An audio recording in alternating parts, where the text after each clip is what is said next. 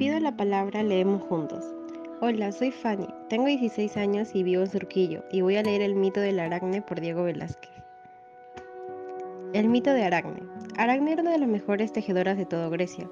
Sus bordados eran tan maravillosos que la gente comentaba que sus habilidades le habían sido concedidas por Atenea, diosa de la sabiduría y patrona de los artesanos.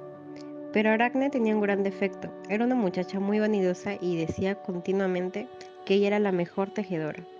Un día, la orgullosa Aracne no pudo aguantar más de los comentarios de sus vecinos y llegó a compararse con Atenea. Se paseaba el día lanzando desafíos a la diosa invitándola a participar en un concurso para ver cuál de las dos tejía mejor. La diosa Atenea quiso darle una lección a Aracne y bajó desde el Olimpo a la tierra para aceptar su reto. Comenzó el concurso. Aracne y Atenea estuvieron tejiendo durante todo un día. Atenea representó a los dioses en todo su esplendor.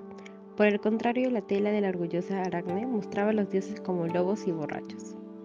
Cuando Atenea vio que el trabajo de Aracne insultaba a los dioses, no pudo aguantar más. Se enfadó mucho y rajó la tela. Aracne se dio cuenta que había ofendido gravemente a los dioses. Sintió mucho miedo y salió corriendo e intentó suicidarse colgándose de una vija del techo. La diosa Atenea se apiadó de ella y le salvó la vida, pero para castigarla la convirtió en araña y la condenó a tejer por el resto de los tiempos. Gracias.